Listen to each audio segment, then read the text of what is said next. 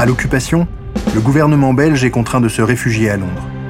Depuis l'Angleterre, les responsables du gouvernement et de l'armée travaillent de concert avec les Britanniques à la création de mouvements clandestins de résistance en Belgique occupée. C'est ainsi que Saint-Marcoux devient site opérationnel de parachutage, sur la plaine qui vous fait face, en contrebas.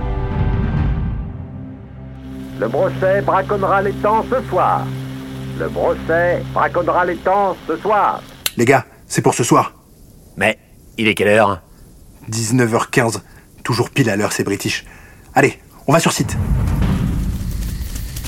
Le voilà Sortez les torches Ici, le refuge du Tarin. Zone 1, secteur 1, groupe 10. J'écoute. Je manque de visibilité. Je répète, je manque de visibilité. Voyez-vous, les gars Allumez les torches D'accord. Gaston, Ernest Lucas Formation en L, rappelez-vous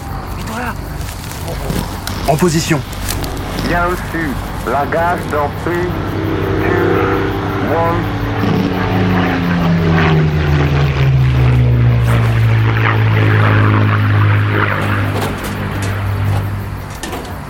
Tout le monde va bien Ouais, ça va. Allez, maintenant on récupère et on livre tout fils à chez Leclerc. Affirmatif. Eh, derrière On plie les parachutes et on monte tous les colis à la ferme Combien de containers d'après toi J'en ai compté 16, je crois. 16 fois 250 kilos Ah, La nuit va être longue. hein. Oui, eh bien, on a besoin de ces armes si on veut être prêt pour l'offensive alliée. Et il y aura sûrement des tentes de ravitaillement aussi. Et tant mieux. On commence à être à court sur les vivres, sans compter qu'on est de plus en plus nombreux dans le maquis. Entre le 15 mars et le 10 septembre 1944, 10 opérations de parachutage seront effectuées. Pour un total de 40 tonnes d'armes sur la période.